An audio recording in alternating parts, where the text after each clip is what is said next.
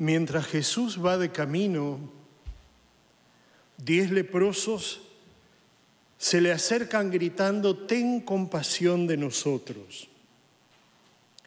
Los diez son sanados, pero solo uno de ellos vuelve para dar gracias a Jesús.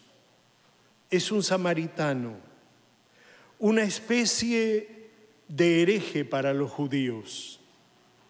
Al principio caminan juntos, pero luego la diferencia la hace aquel samaritano que regresa alabando a Dios a grandes gritos. Detengámonos en estos dos aspectos que el Evangelio de hoy nos sugiere para nuestra reflexión y para el trabajo de nuestro corazón. Primero, somos hermanos y necesitamos caminar juntos. Y segundo, debemos ser agradecidos. En primer lugar, caminar juntos. Al principio de la narración no hay distinción entre el samaritano y los otros nueve. Se habla simplemente en el Evangelio de diez leprosos que forman un grupo sin división van al encuentro de Jesús. La lepra, como sabemos, no era solo una llaga física, que también hoy debemos esforzarnos por erradicar, sino que también y fundamentalmente era una enfermedad social, pues en aquella época, por miedo al contagio, los leprosos debían permanecer fuera de la comunidad. Por eso no podían entrar en los pueblos, se los mantenía a distancia, relegados a los márgenes de la vida social e incluso religiosa. Eran aislados. Caminando juntos, estos leprosos expresan su grito contra una sociedad que los excluye. Y fijémonos bien que el samaritano, aunque sea considerado un extranjero, formaba un grupo con los demás. La enfermedad y la fragilidad común hacen caer las barreras y superan toda exclusión. Es también la imagen hermosa para nosotros porque cuando somos honestos con nosotros mismos, recordamos que todos tenemos el corazón enfermo, que todos somos pecadores, que todos estamos necesitados de la misericordia del Padre. Y entonces dejamos de dividirnos en base a los méritos, a los papeles que desempeñamos o a cualquier otro aspecto exterior de la vida y caen así los muros interiores, caen los prejuicios. Así, finalmente, nos redescubrimos como hermanos. También en la primera lectura escuchábamos que Naamán el sirio, aunque era rico y poderoso, para ser curado tuvo que hacer una cosa sencilla, sumergirse en el río en el que todos los demás se bañaban. Para empezar, tuvo que quitarse la armadura, tuvo que quitarse sus ropas. ¿Cuánto bien nos hace quitarnos nuestras armaduras exteriores, nuestras barreras defensivas y darnos un buen baño de humildad, recordando que todos somos frágiles por dentro, que todos estamos necesitados de curación, que todos somos hermanos. Recordemos que nuestra fe cristiana siempre nos pide que avancemos junto a los demás.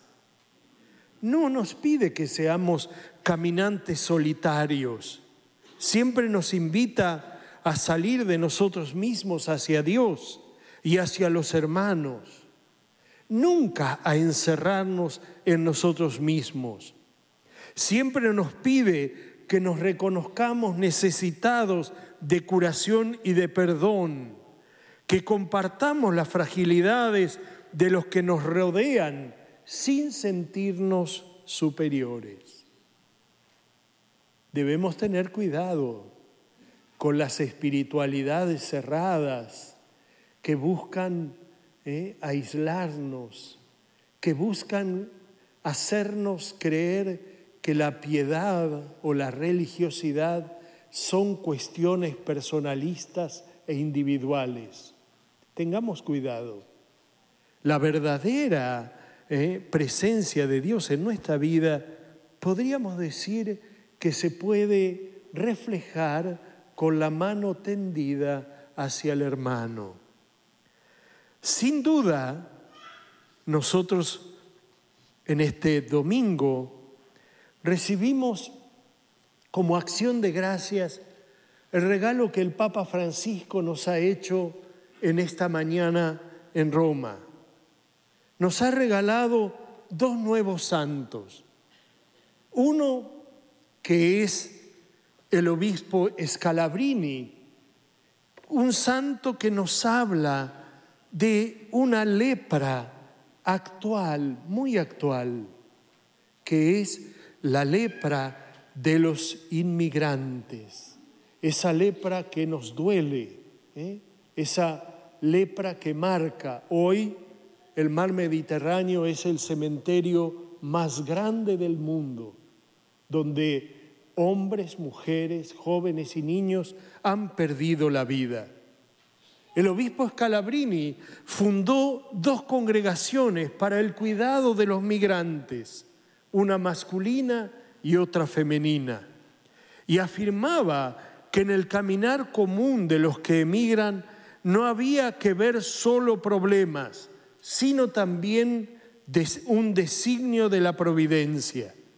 Precisamente gracias a las migraciones, aquellas forzadas y aún las no, por las persecuciones, que decía este santo la iglesia ha cruzado las fronteras, cruzó la frontera de Jerusalén y de Israel y se hizo así católica. Gracias a las migraciones de hoy, la iglesia puede ser instrumento de paz y de comunión entre los pueblos. Sin duda, la vida de Scalabrini nos habla que no tenemos que olvidarnos nunca de estos hermanos que tienen que salir de su tierra y de su lugar para buscar nuevos horizontes.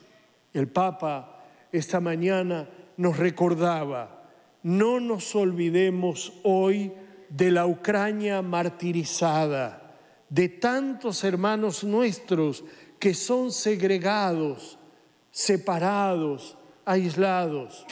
Tampoco nos olvidemos de nuestra América Latina, que sangra precisamente por tantos hermanos nuestros que necesitan salir de sus lugares para buscar nuevos y promisorios horizontes.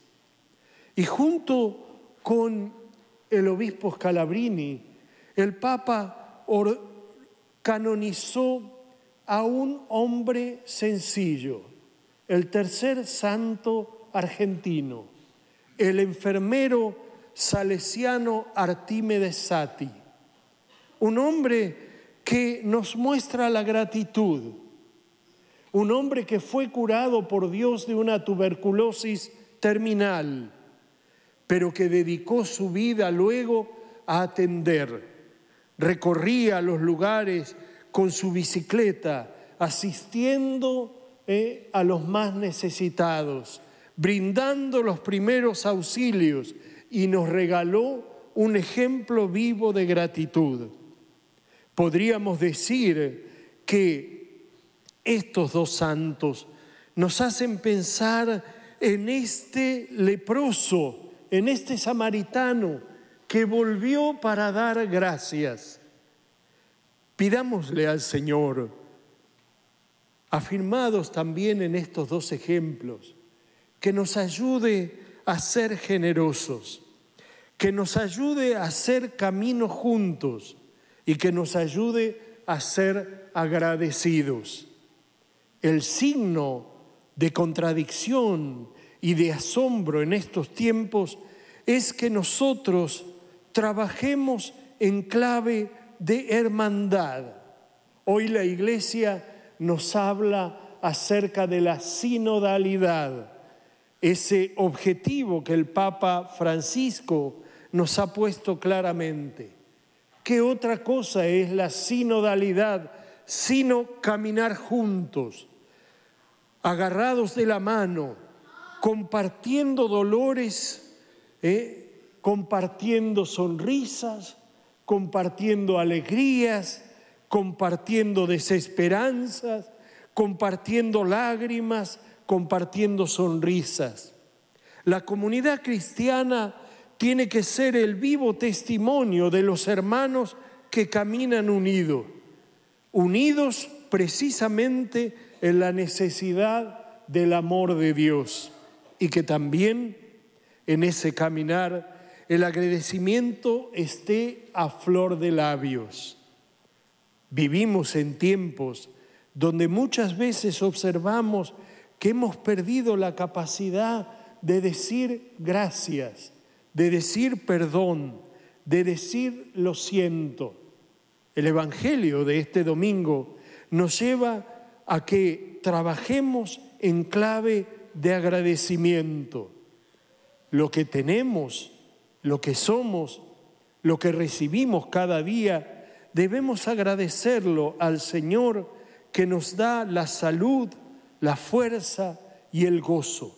Pidámosle a este Dios que en este domingo nos ayude a trabajar en estas dos dimensiones. Queridos hermanos, no dejemos de caminar juntos, aunque esto implique no pocos desafíos y nos ayude a veces a enfrentar no pocos obstáculos. En este domingo pidámosle al Señor que siempre sepamos decir gracias.